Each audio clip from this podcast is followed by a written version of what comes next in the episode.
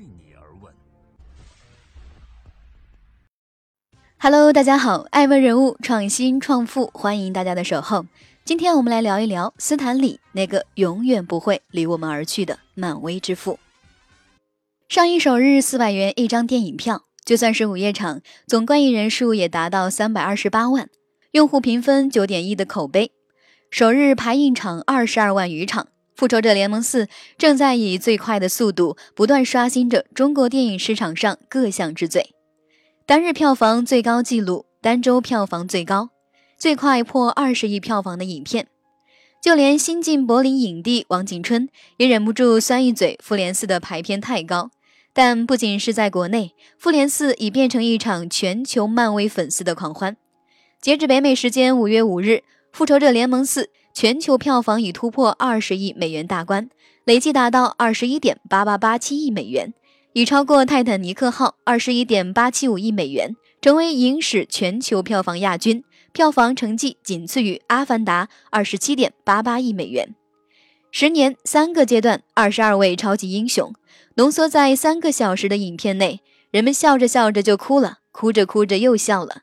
票房或许只是没有温度的数字奇迹，而影迷们怀念的，则是有漫威相伴的青春回忆。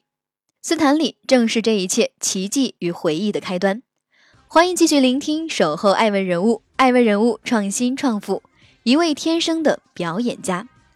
一九二二年十二月二十八日，纽约曼哈顿，一位名叫斯坦利·马丁·利伯的小男孩出生了。和大多数孩子一样，他没运气出生在权贵之家。他甚至比大多数孩子更加不幸。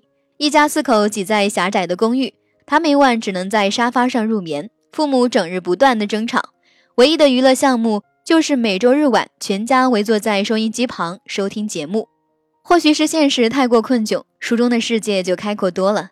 他骑着自行车，脑袋却想象自己变身书中拯救公主的骑士。他如饥似渴地读着马克·吐温的剧本，如雷·凡尔纳的小说，爱伦坡的诗集。用他自己的话来说，与其问我在读什么，倒不如问我有什么书是我不读的。命运给的东西或许他无法改变，但读书却教会了他如何乐观对待命运的给予。于是他努力学习，成绩优异，接连跳级，因此在学校里常常是年龄最小的一个，周围全是比他大的孩子。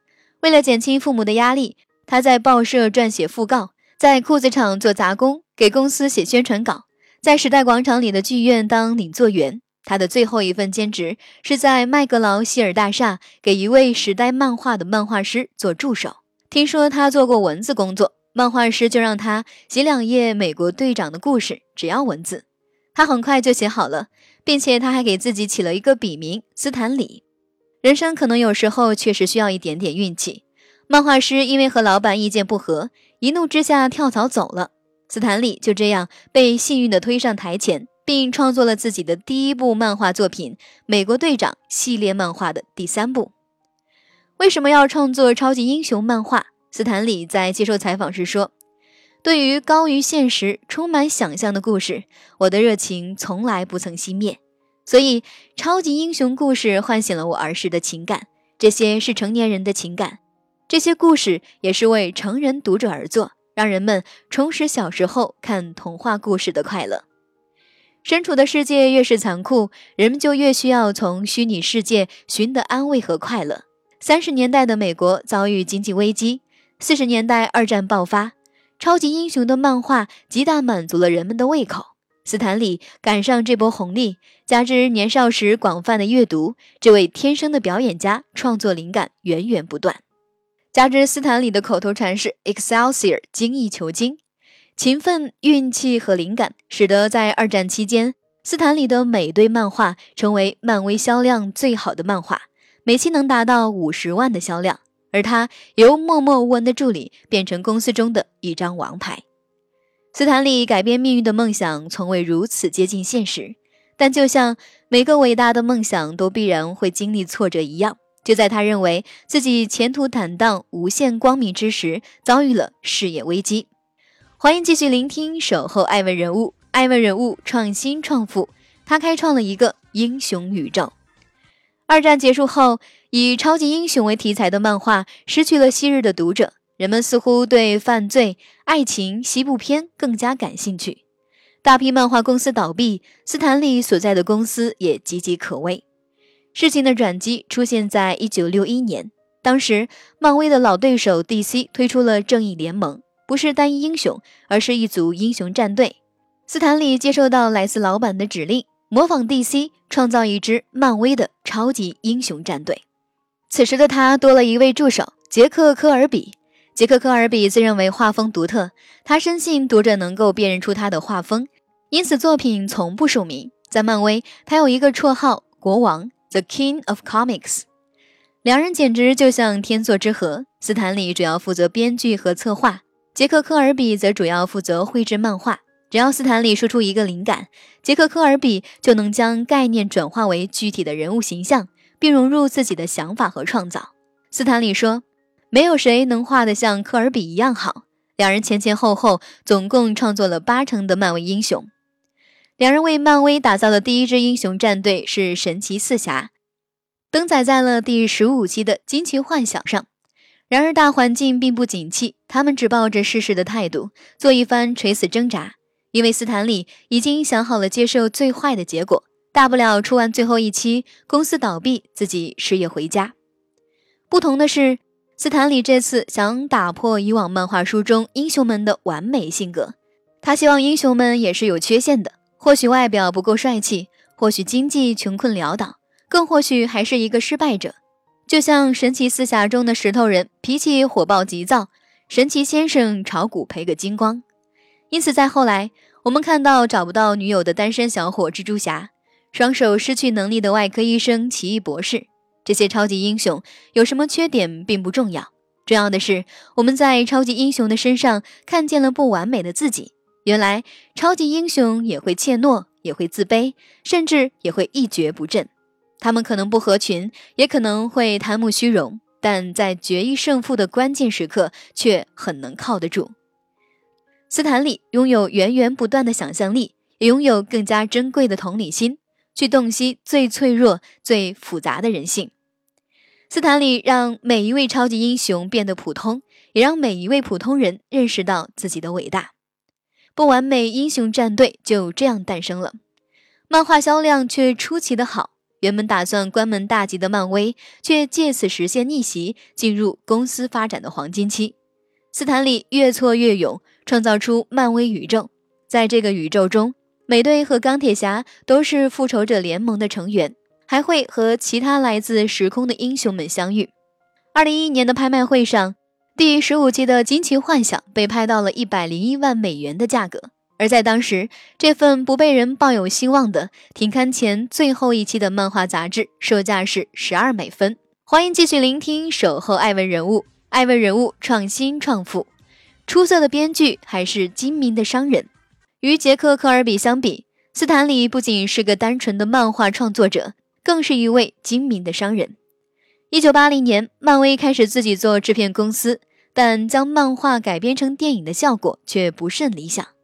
一九八六年，环球改编的漫威电影刚上映就遭遇差评，亏了几千万。直到一九九八年，斯坦利亲自参与编剧，这一现状才得以改变。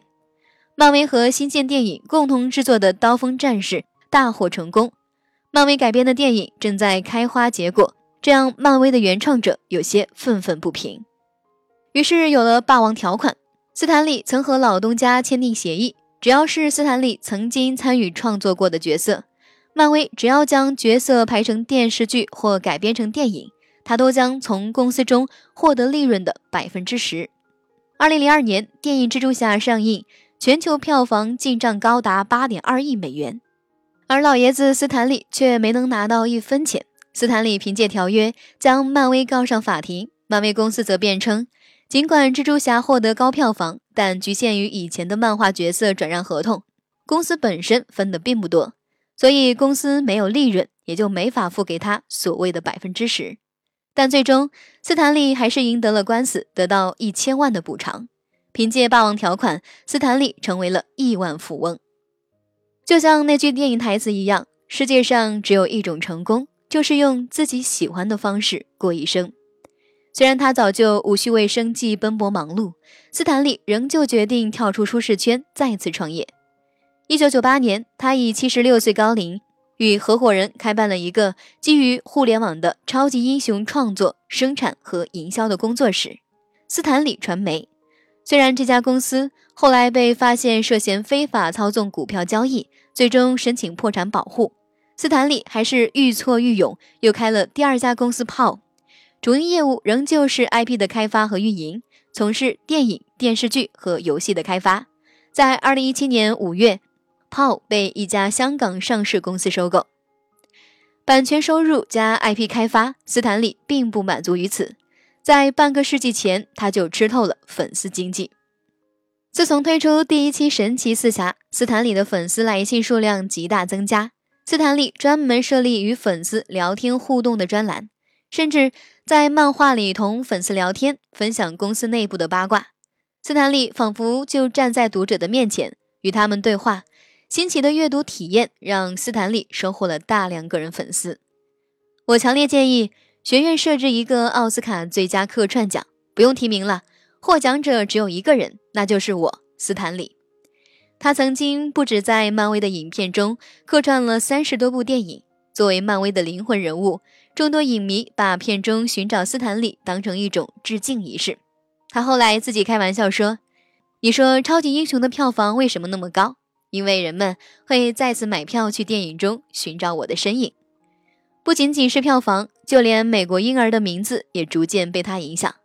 二零一七年，美国社会保障署公布了新生儿姓名统计，很多父母给自己孩子起了漫威英雄的名字。”有三百五十五位爸妈给自己女儿起了黑寡妇的名字 Natasha，八百九十九个小男孩起了死士的名字 Wade，一百二十一个小女孩和七个小男孩被爸妈叫了钢铁侠女朋友的名字 Paper。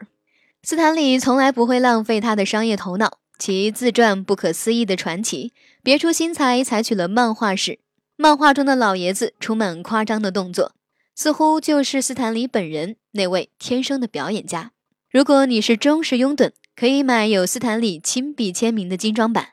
美国亚马逊售价二百七十五美元，人民币一千五百八十八元，而普通版售价仅为十五美元。令人惋惜的是，二零一八年十一月十二日，斯坦李在好莱坞一家医疗中心去世，享年九十五岁。乔布斯有句连点成线的话十分出名：“你现在所做的一切，都会在未来串成一条线。” What you are doing now will be strong together in the future。斯坦利儿童时听过广播剧，年少时读过的书，潦倒失意时饱尝的人间冷暖，是如此长时间的在他脑海中徘徊回荡。多年后，他们留下的深刻印象一定会以最深刻的方式呈现出来。而漫威宇宙和超级英雄却是斯坦利最精彩的呈现。他本人也早已成为影迷心中那个永不消逝的。超级英雄。